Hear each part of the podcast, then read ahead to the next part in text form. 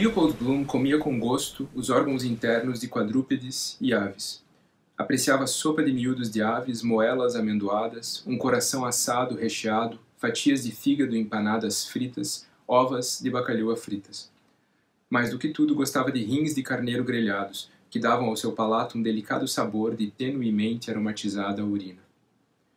Rins tinha em mente, no que se movia suave pela cozinha, dispondo as coisas do desjejum dela sobre a bandeja encalotada.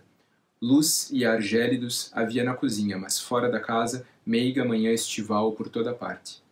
Fazia-o sentir-se um tico apetente. Os carvões avermelhavam. Outra fatia de pão e manteiga. Três, quatro. Bem. Ela não gostava de prato cheio. Bem. Virou-se da bandeja, levantou a chaleira da grade e colocou-a de lado sobre o fogo. Esta ali assentou, parada e atarracada, o bico saltado para fora. Xícara de chá prestes. Bom, boca seca.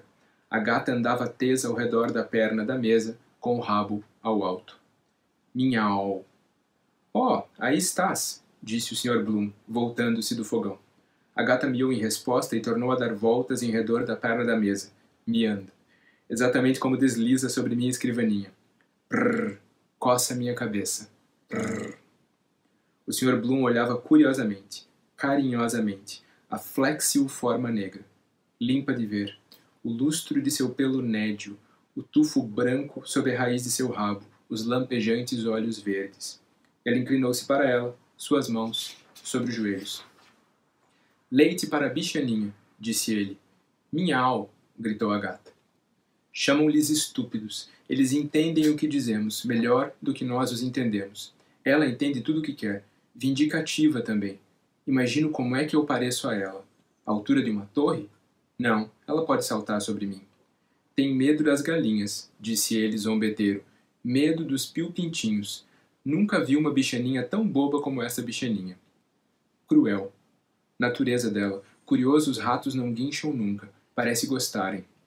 Miau, disse a gata, alto. Ela relampejou por entre seus ávidos olhos pudor cerrados, miando chorosa e longamente, mostrando-lhe os dentes lactibrancos. Ele observava as escuras olifendas estreitando-se cúpidas até que seus olhos se tornassem pedras verdes. Então, ele se dirigiu para o armário, tomou o jarro que o leiteiro do Randall acabara de encher para ele, entornou o espumitepe do leite num pires e pousou de leve no soalho. Curr! gritou ela, correndo a lamber. Observava os bigodes espetados brilhando à meia luz no que ela emborcava três vezes e lambia agilmente. Será verdade que se a gente os corta eles não podem mais pegar ratos? Por quê? Elas brilham no escuro, talvez, as pontas. Ou são uma espécie de antenas no escuro, talvez. Ele a ouvia, lambe-lambendo. Presunto com ovos, não. Sem bons ovos nesta seca. É necessário água natural, pura. Quinta-feira. Tampouco um bom dia para rins de carneiro do Buckley, fritos com manteiga, uma pitada de pimenta, melhor um rim de porco do Dlugat, enquanto a chaleira está fervendo. Ela lambia mais devagar. Depois, relambendo a limpo o pires. Por que são suas línguas tão ásperas? Para lamber melhor, cheias de buraquinhos porosos. Nada que ela possa comer? Ele mirou em redor de si. Não.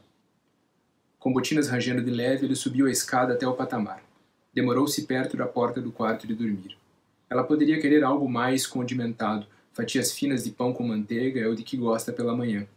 Ainda assim, de vez que a caminho, disse num cochicho no patamar despido: Vou dar um pulo na esquina, de volta num minuto. E depois de ouvir a própria voz, acrescentou: Quer alguma coisa para agora? Um fraco grunhido sonolento respondeu: Hum. Não, ela não queria nada. Ouviu então um quente suspiro denso, mais fraco, no que ela se virava e as juntas de latão folgadas da cama retiniam. Tenho de mandar ajustá-las direito. Pena. Diretamente de Gibraltar. Esquecida do pouco espanhol que soube. Imagino que o pai dela pagou por isso. Estilo antigo. Ah, sim, de fato. Comprado num leilão do governador, com um golpe seco do martelo. Duro de doer no regateio, o velho Tweedy. Sim, senhor, em Plevna isso foi Venho das fileiras rasas, senhor, e tenho orgulho disso. Ainda tivera cabeça bastante para especular em selos, bem que aquilo era ver longe. Sua mão apanhou o chapéu do pino do cabide acima do pesado sobretudo com iniciais e da gabardina de segunda mão do Departamento de Objetos Perdidos. Selos, estampas de reverso colante. Estou certo de que um bando de funcionários está nessa marmita também. Certo que estão.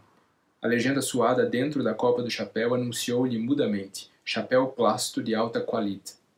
Remirou rápido dentro da carteira de couro, a salvo. Na soleira da porta, tateou no bolso traseiro pela chave da frente. Não ali. Nas calças que mudei. Preciso apanhá-la. Batata? Eu tenho. Roupeiro rangedor. Inútil perturbá-la. Ela deu uma virada sonolenta naquele instante, puxou a porta de entrada sobre si muito lentamente, mais, até que o rodapé da folha da porta se ajustou bem sobre a soleira, num cerramento frouxo. Parecia fechado. Bem até que eu volte de todos os modos. Cruzou para o lado da luz, evitando o portão da adega do número 75. O sol se aproximava do campanário da igreja de São Jorge. Vai ser um dia quente, creio. Especialmente nessa roupa preta vou senti-lo melhor. O preto conduz, reflete, refrata, é isso? O calor.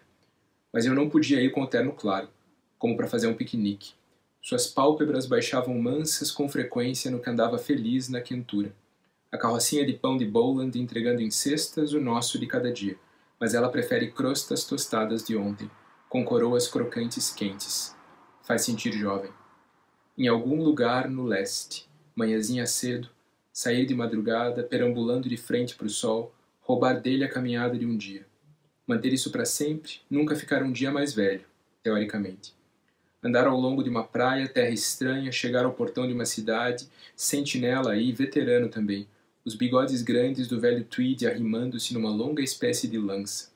Vaguear por ruas entoldadas, caras aturbantadas passando perto, furnas escuras de lojas de tapetes, homens a rão, turco, o terrível, sentado perna cruzado fumando um cachimbo espiralado, pregões de vendedores nas ruas, beber água aromatizada de funcho, sherbete, vagar por todo o dia, poder topar com um ladrão ou dois, bem, enfrenta-o, a caminho do pôr do sol, a sombra das mesquitas ao largo das colunas, sacerdote com um pergaminho enrolado, um tremor das árvores, sinal, o vento vesperal. Eu passo. Céu ouro esfumando-se, uma mãe espia da porta, chama os filhos para dentro na sua língua escura, muro alto, lá dentro cordas estridulam, noite, céu, lua, violeta, cor das ligas novas da mole, cordas. Atenção! uma rapariga tocando um desses instrumentos, como é que se chamam? Dulcímeros. Passo. Provavelmente nem um nadinha com isso por certo. Coisa de leituras, na pista do sol, sol queimando na capa do livro. Sorriu, satisfazendo-se. O que Arthur Griffiths dissera na cabeça do editorial do Freeman, um sol autogovernante levantando-se no noroeste da Alameda por trás do Banco da Irlanda. Prolongava seu sorriso satisfeito. Ike feriu a nota sol autogovernante levantando-se no noroeste. Aproximava-se do Larry O'Rourke. Do engradado da cave brotava a débil bulha da porter. Pela porta de entrada aberta, o bar emanava baforadas de gengibre, poeira de chá, mastigação de biscoitos. Boa casa, porém. Bem no fim do tráfego da cidade. Por exemplo, o Macaulay mais abaixo. NV como situação. É verdade que se pusessem uma linha de bonde ao longo da circular norte do mercado de carne ao cais, o valor subiria como uma flecha. Cabeça careca por sobre o cortinado, simpático velho esquisitão, inútil conquistá-lo para um anúncio. Ele ainda conhece melhor que ninguém o seu negócio. Ei-lo aí, bem ele, meu calvo Larry, arrimando-se ao caixão de açúcar em mangas de camisa, espiando seu caixeiro de avental, limpar com esfregão e balde. Simon Dedalus o macaqueia à perfeição, revirando os olhos. Sabe o que vou lhe contar? O que é que é, Sr. O'Rourke? Quer saber? Os russos, eles vão ser engolidos no almoço pelos japoneses. Para e diz uma palavra. Sobre o enterro, talvez. Que coisa triste com o pobre do Dignam, Sr. O'Rourke. Dobrando pela rua Dorset, ele disse desenvolto, cumprimentando pela porta. Bom dia, Sr. O'Rourke. Bom dia para o senhor. Lindo dia. É isso mesmo. Como conseguem dinheiro? Chegam os caixeiros, cabelos de fogo do campo de Letrin, lavando os vasilhames vazios ou com restos na adega. Em seguida, da noite para o dia, eles fluorescentes como Adams Findlaters ou Dan Taylors. E pensar na concorrência. É, sede geral. Bom quebra-cabeça seria atravessar Dublin sem topar com uma taverna. Com economias, não pode ser. Dos bêbados, talvez. Devolver três e ficar com cinco. Que é isso? Um milho aqui, outro ali, trincas e trecos. Nas vendas por atacado, talvez. Fazendo arranjos com os caixeiros viajantes. Ajeita-te com teu patrão e dividimos a tá? A quanto monta a venda da Potter por mês? digamos 10 barris da mercadoria, digamos que arranca 10%. Ó, oh, mais 10, 15, passava pela São José, escola comunal.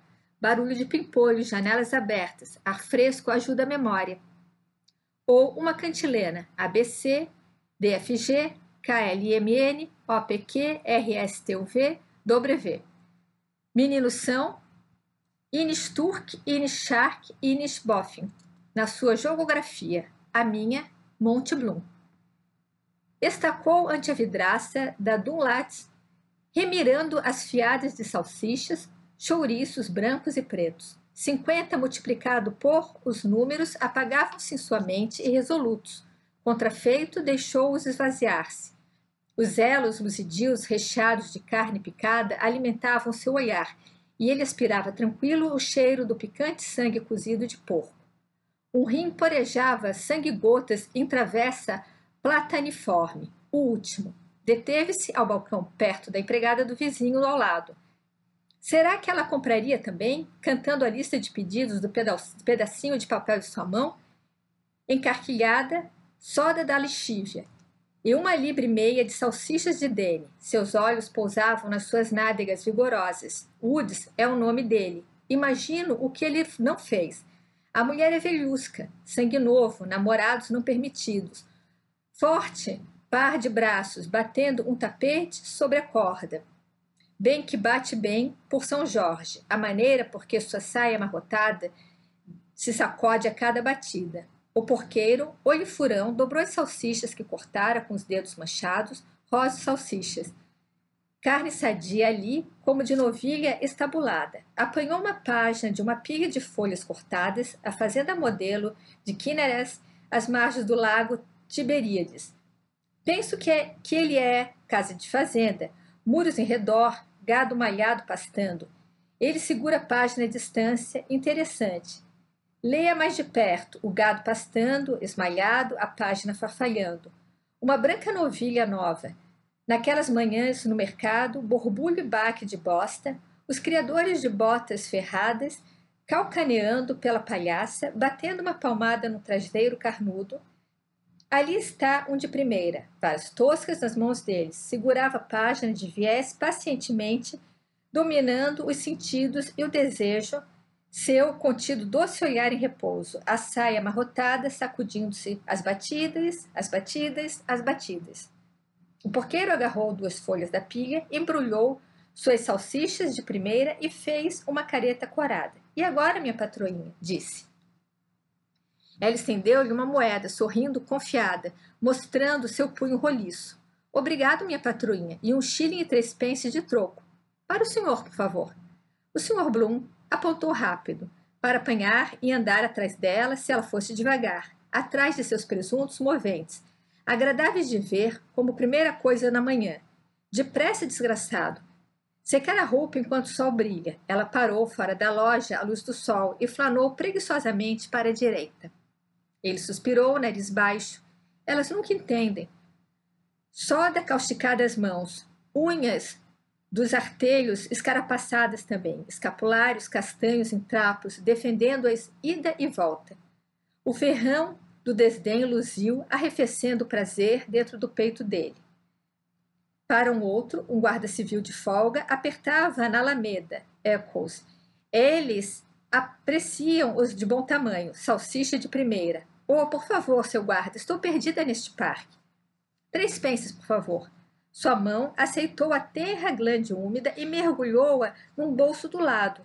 Em seguida, buscou três moedas do bolso das calças e deitou-as sobre os espetinhos de borracha.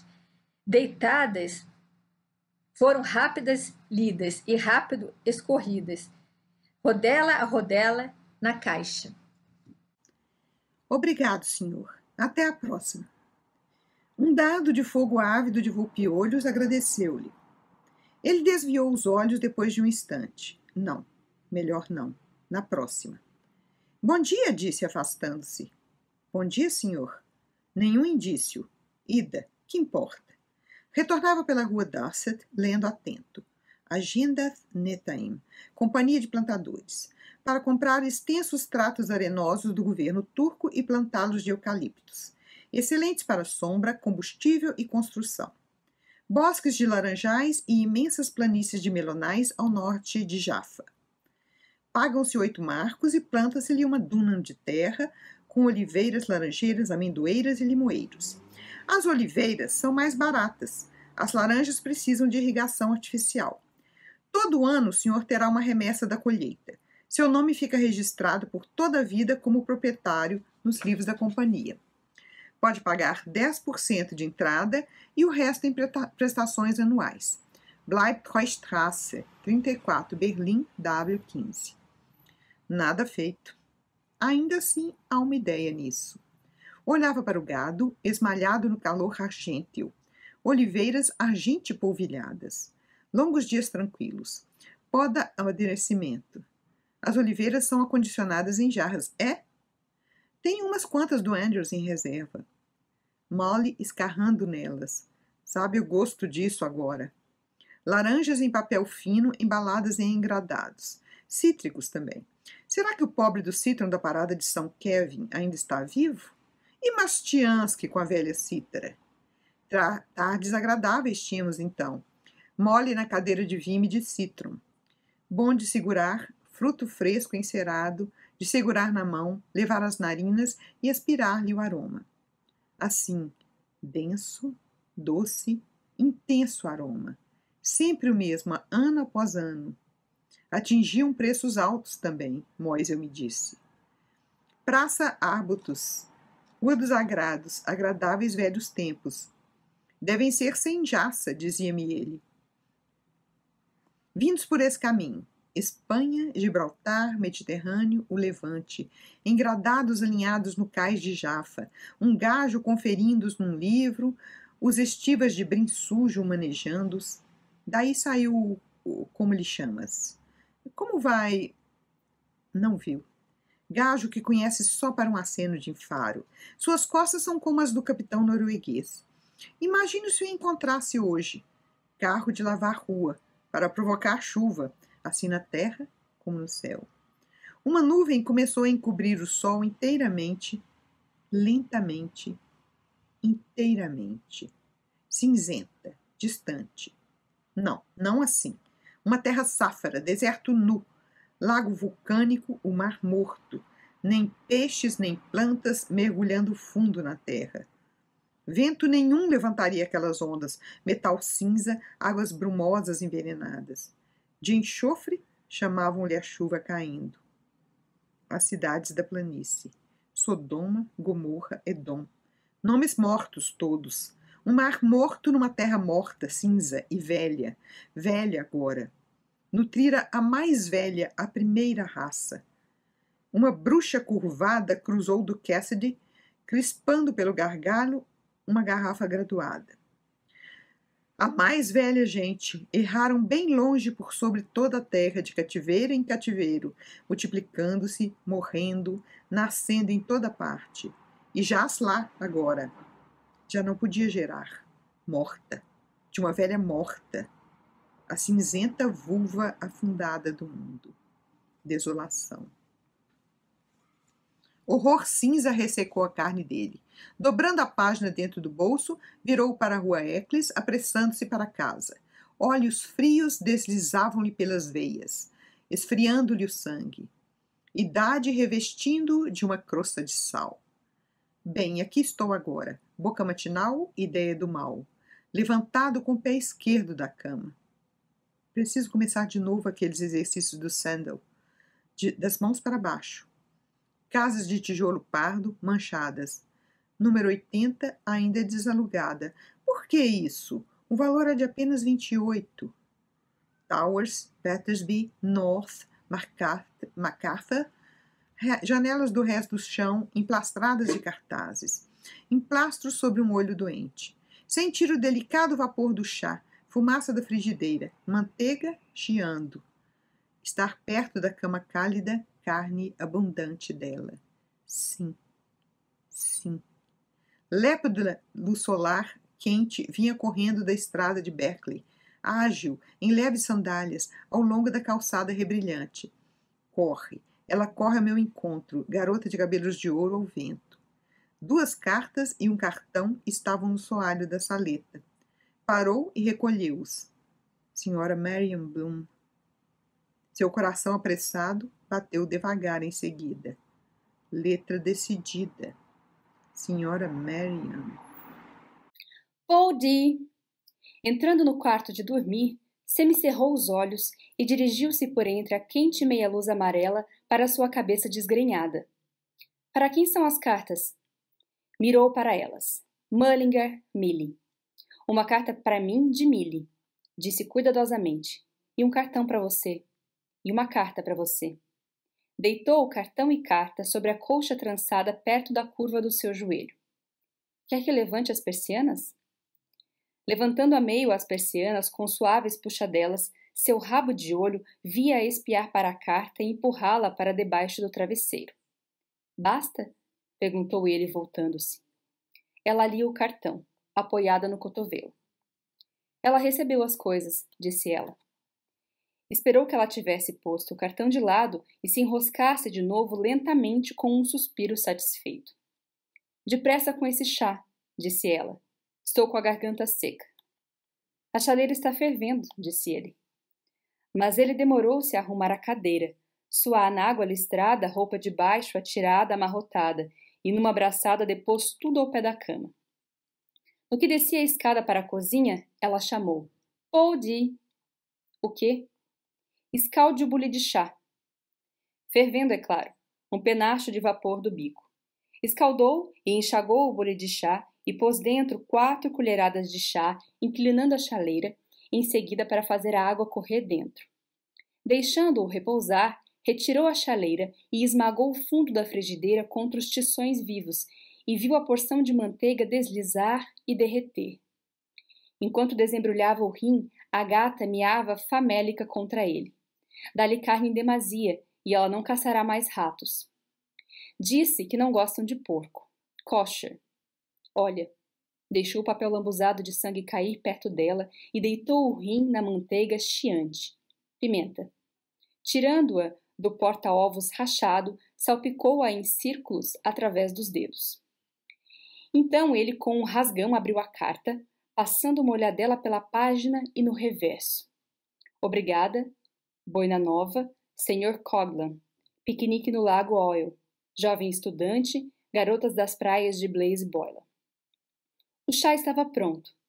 Encheu sua própria xícara bigode, imitação do derby da coroa, sorrindo. Presente de aniversário de Milinha Tolinha.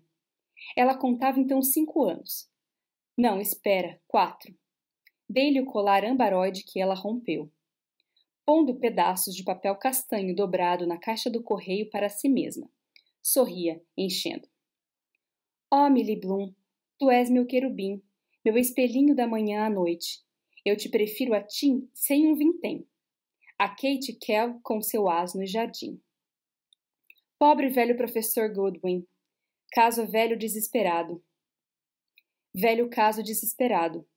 Ainda assim, era um velho amigo cortês. A maneira antiquada com que saudava Molly saindo da plataforma, e o espelhinho da sua cartola.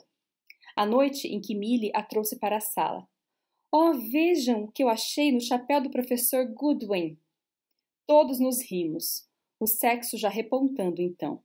Coisinha atrevida era ela. Fincou um garfo no rim e estalou, virando. Em seguida, dispôs o bule de chá na bandeja.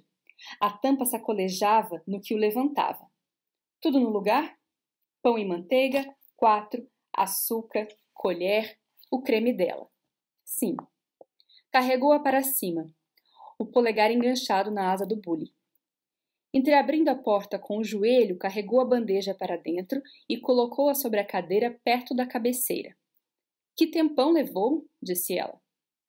Ela fez o latão tilintar no que se erguia ágil, um cotovelo sobre o travesseiro. Ele lhe olhava calmo, a corpulência e para o entreceio de suas mamas macias, esparramadas dentro da camisola como ubres de uma cabra. O calor do seu corpo aconchegado elevou-se pelo ar, misturando-se misturando com a fragrância do chá que ela servia. Um pedacinho de um envelope rasgado apontava de debaixo do travesseiro deprimido. No acto de ir-se, ele deteve-se para estirar a colcha. De quem era a carta? Perguntou ele. Letra decidida, Marion. Oh, de Boylan, disse ela. Virá com o programa. Que é que você vai cantar? La Cidarem, com J.C. Doyle, disse ela, e a velha doce canção do amor. Seus lábios carnudos, sorvendo, sorriam. Um pouco rançoso o cheiro que o incenso deixa no dia seguinte como a água azeda de uma floreira. Quer que eu abra um pouco a janela? Ela dobrava uma fatia de pão para dentro da boca, perguntando: A que horas é o enterro? Onze, creio, respondeu ele. Não vi o jornal. Acompanhando a indicação do dedo dela, ele levantou da cama uma perna da calça usada dela. Não? Então, uma liga cinzenta torcida enroscada numa meia, pregueada, brilhante a sola. Não, aquele livro. A outra meia, a anágua. Deve ter caído, disse ela. Procurou aqui e ali. Voglio e non vorrei. Será que ela está pronunciando isso direito? Voglio? Não na cama. Deve ter escorregado para baixo. Abaixou-se e levantou a sanefa. O livro, caído, escarrapachava-se contra o bojo do urinol laranja estriado. Mostre aqui, disse ela. Pus uma marca nele. É uma palavra que eu queria perguntar a você. Ela engoliu um gole de chá da xícara segura pelo lado sem asa e, tendo limpado vivamente as pontas dos dedos no lençol, começou a procurar no texto com um grampo até que encontrou a palavra. Metem-se o quê? perguntou ele. Aqui está, disse ela. Que é que isso significa? Ele inclinou-se e leu cerca da unha do polegar polido. Metem psicose? Sim. Que é que é que é isto? Metem psicose, disse ele, enrugando a fronte. É grego do grego, significa transmigração das almas. Oh, droga, disse ela, por que não dizer isso com palavras de todo mundo? Ele sorria, olhando de soslaio o olhar zombeteiro dela. Os mesmos olhos juvenis. A primeira noite depois das charadas. O celeiro de Dolphin. Virava as páginas enodoadas. Ruby, o orgulho do picadeiro. Olá, ilustração. Italiano feroz com chicote. Deve ser Ruby, orgulho do sobre o chão nu lâmina gentilmente cedida. O monstro Maffei desistiu e arrojou de si como uma praga a sua vítima. Crueldade por trás de tudo isso. Animais dopados, trapézio no Hangler. Tinha de olhar para o outro lado, multidão boquiaberta. Arrebenta de pescoço que arrebentaremos de rir. Famílias deles, espartilhe os jovens para que possamos metempsicosizar. Que vivamos depois da morte, nossas almas, que a alma de um homem depois que ele morre, alma de Dignan. Acabou? perguntou ele. Sim, disse ela. Não há nada de indecente nele. Ela fica amando o primeiro sujeito todo o tempo? Nunca li. Quer um outro? Quero. Arranje outro de Paul de Kock. Bonito nome que ele tem. Ela entornou mais chá na xícara, olhando de lado o fio escorrer. Preciso renovar o registro naquela biblioteca da rua Keppel ou reclamarão junto ao meu fiador. Reencarnação, esse é o termo. Algumas pessoas acreditam, disse ele, que, continuamos a viver noutro corpo depois da morte, que vivemos antes. Chamam a isso reencarnação, que todos vivemos há milhares de anos na Terra ou noutro planeta. Dizem que nos esquecemos disso. Alguns dizem que se lembram de suas vidas anteriores. O creme indolente girava espirais encaracoladas no chá. Melhor lembrá-las da palavra, metempsicose. Um exemplo seria melhor, um exemplo. O banho da ninfa por cima da cama, dado como prêmio como número da Páscoa do Photobits. Esplêndida obra-prima, de cores artísticas. Chá antes que ponhas dentro o leite. Não difere dela com seus cabelos caídos, mas esbelta. Três e seis paguei pela moldura. Ela dizia que ficaria bonito por cima da cama. Ninfas nuas, Grécia, e, por exemplo, todos os gentes que viviam então. Revirou as páginas. Metempsicose, disse ele. É como os gregos antigos chamavam. Eles acreditavam que a gente podia transformar-se, por exemplo, num bicho ou numa árvore, o que eles chamavam ninfa, por exemplo. A colher dela parou de remexer o açúcar, mirou fixo em frente dela, aspirando pelas narinas arqueadas. Sinto um cheiro de queimado, disse ela. Você deixou alguma coisa no fogo? O rim, gritou ele de repente. Meteu de cambulhado o livro no bolso de dentro e, topando com os artelhos contra o criado mudo quebrado, apressou-se na direção do cheiro, descendo precipitada a escada com pernas de cegonha agitada. Uma fumaça penetrante brotava como um espirro irado de um lado da frigideira. Empurrando um dente do garfo por baixo do rim, desprendeu e virou e fê-lo capotar de costas. Apenas um pouco queimado. Fê-lo saltar da frigideira sobre uma travessa e escorreu-lhe por cima um pouco o molho pardacento. Xícara de chá agora. Sentou-se, cortou e manteigou uma fatia de pão. Recortou a carne queimada e atirou-a para a gata. Então pôs uma garfada na boca, mastigando discriminativamente a saborosa carne flexio, no ponto exato. Um trago de chá. Então cortou cubinhos de pão. Embebeu um no molho e pôs na boca. Que coisa é essa sobre um jovem estudante e um piquenique? Desdobrou a carta ao seu lado, lendo-a lentamente no que mascava embebendo outro cubinho de pão no molho e levando-o à boca. Queridíssimo papaizinho, muito e muito obrigado pelo adorável presente de aniversário. Vai em mim que é um esplendor. Todo mundo diz que eu fico uma belezinha com a minha boina nova. Recebi a adorável caixa de bombons de creme de mamãezinha. Estou escrevendo. São deliciosos. Estou mergulhado nessa coisa de fotos agora.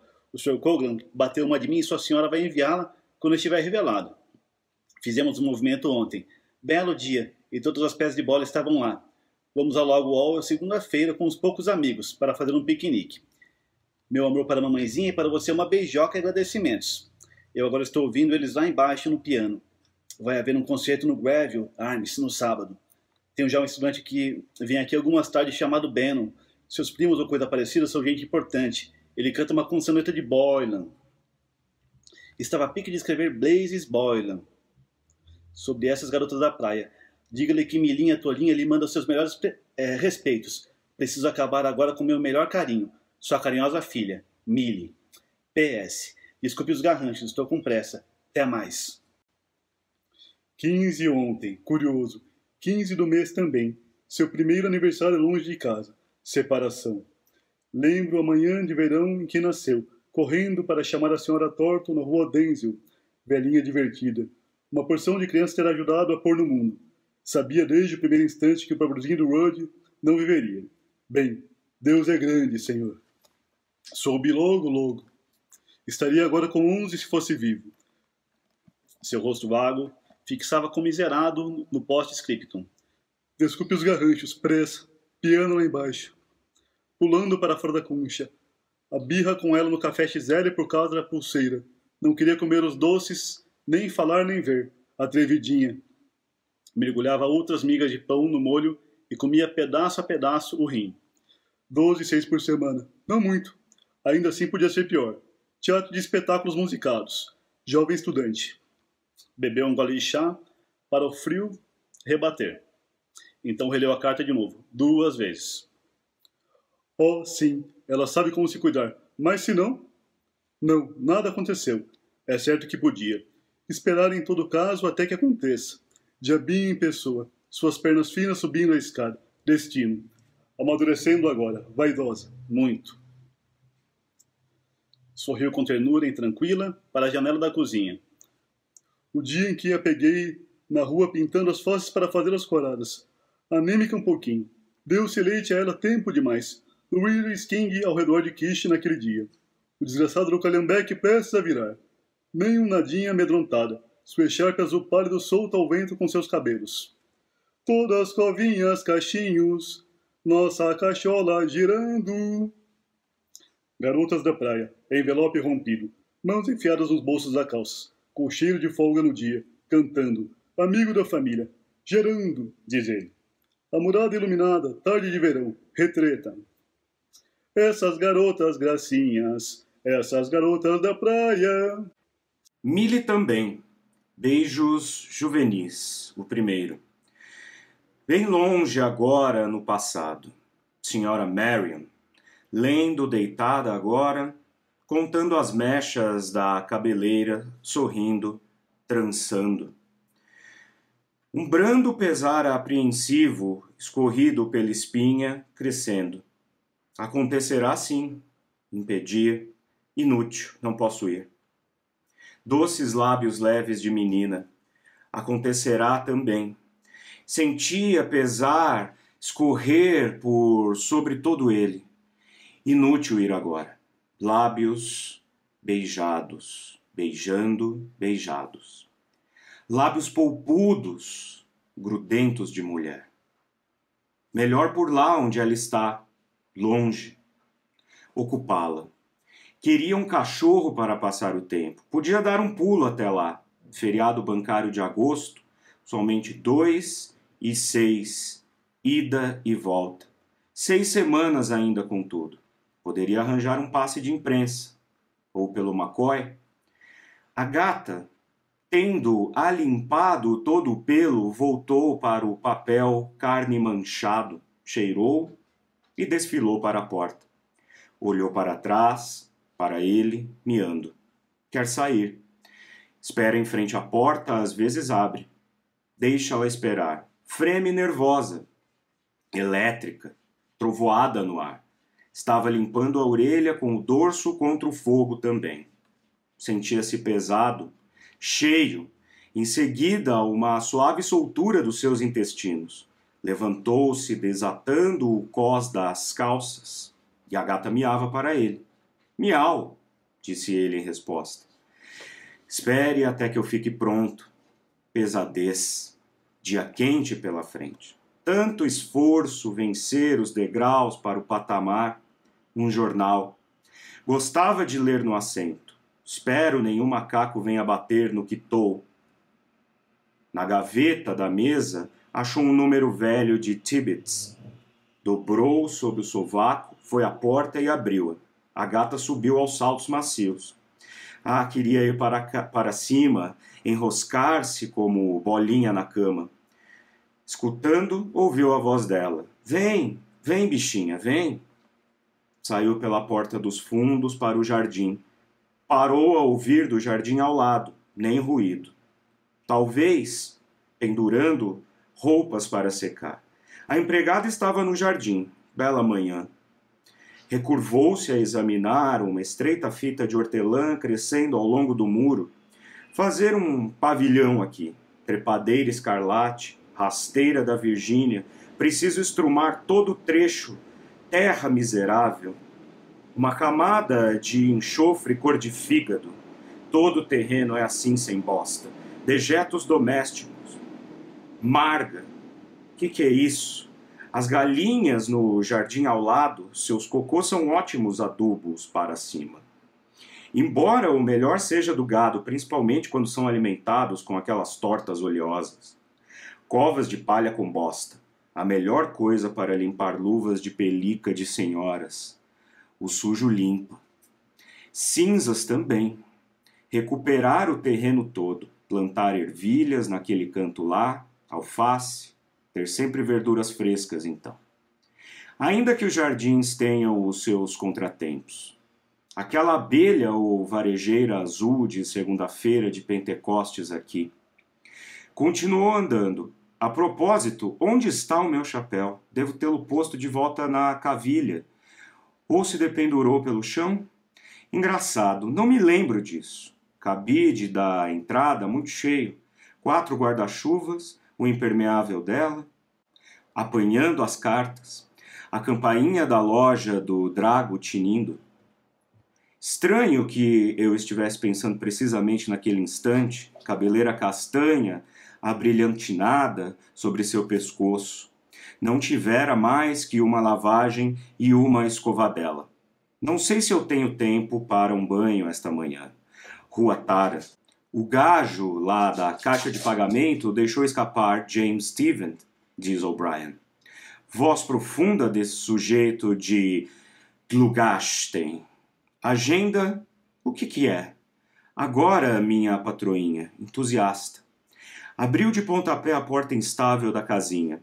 Melhor tomar cuidado para não sujar as calças por causa do enterro. entrou inclinando a cabeça por sob o lintel baixo. Deixando a porta escancarada em meio ao fedor da caiação mofada e das teias poeirentas, baixou os suspensórios. Antes de assentar-se, espiou por uma fresta a janela do vizinho. O rei estava seu tesouro. Ninguém. Refestelado no trono, desdobrou o jornal virando as páginas sobre os joelhos nus. Algo novo e fácil. Não há grande pressa. Demorar-se um pouco. Nossa novidade premiada. O golpe de mestre de Matcham, escrito pelo Sr. Philip Belfoy, Clube dos Playgoers, Londres. Pagamento à razão de um guinéu por coluna feito por autor. Três e meia. Três libras e três. Três libras treze e seis. Calmamente ele lia, dominando-se a primeira coluna e cedendo, mas resistindo, começou a segunda. A meio, a última resistência cedendo permitiu que os seus intestinos se aliviassem de todo enquanto lia, lendo ainda pacientemente toda a ida àquela ligeira prisão de ventre de ontem. Espero não seja demasiado grosso e provocar hemorroidas de novo. Não, está exato, assim, constipado. Uma tablete de cáscara sagrada. Vida podia ser assim. Aquilo nem o agitava, nem o comovia, mas era algo rápido e limpo. Imprime-se qualquer coisa hoje em dia. Época idiota. Li adiante, sentado, calmo sobre o próprio odor montante limpo certamente. Matian pensa frequentemente no golpe de mestre com que ganhou dessa bruxa gargalhante que agora começa e termina moralmente. A mão na sua mão. Sagaz. Remirou o que lera e o que sentira verter sua água calmamente. Invejou com carinho o Sr. Beaufoy, que escrevera aquilo e recebera o pagamento três libras treze e seis. Podia fazer um sketch. Pelo senhor e senhora L. M. Bloom. Inventar uma história para algum motivo que... Tempo em que tentava rabiscar no meu punho o que ela dizia vestindo-se. Não gosto de vestir-nos juntos. Corto-me barbeando. Ela mordendo o lábio de baixo, enganchando a maneira da saia dela, cronometrando. 9h15. Roberts já lhe pagou? 9h20. Que é que Greta Conroy vestia? 9h23. Que diabo de ideia minha de comprar esse pente? 9h24. Estou por aqui com esse repolho, uma pinta de poeira sobre o cromo das botinas dela, esfregando lépida, uma depois de outra a ponteira contra o calcanhar da meia. Manhã depois do baile de caridade, quando a orquestra de May tocara a dança das horas de Poncelli. Explica aquelas horas matinais, o meio-dia, depois a tarde, chegando, depois as horas da noite. Ela escovando os dentes. Essa foi a primeira noite, a cabeça dela dançando, as hastes do leque dela cricrilando esse Boyland tem situação? Tem dinheiro. Por quê? Senti que ele tem bom hálito dançando. Inútil cantarolar então. Aludia isso. Estranha espécie de música, a de ontem à noite. O espelho estava na sombra. Ela esfregava vigorosamente seu espelhinho sobre a blusa de lã contra sua mama cheia oscilante, perscrutando-o. Os olhos dela, congestriados, não resultaria nada de todos os modos. Horas da tarde, garotas de gaze gris, horas da noite, depois negra, negras como adagas e meias máscaras, ideia poética rosa, depois dourada, depois cinzenta, depois negra. Ademais, verás para com a vida também, dia depois noite. Rasgou rápido o meio do conto premiado e com isso se limpou em seguida levantou as calças, ajustou-as e abotoou-se. Bateu a pé a porta desconjuntada da casinha e avançou na sombra para o ar livre. Na luz brilhante, aliviado e refrescado de membros, inspecionou cuidadosamente as calças pretas, as pontas, os joelhos, a barriga das pernas. A que horas é o enterro? Melhor procurar no jornal. Um estrido e um rebu grave no ar lá alto. Os sinos da igreja de São Jorge marcavam a hora, barulhento, aço grave. Bimbam, bimbam, bimbam, bimbam, bimbam, bimbam. Um quarto para. Ei-los de novo, o harmônico seguido pelo ar. Terço. Pobre Digman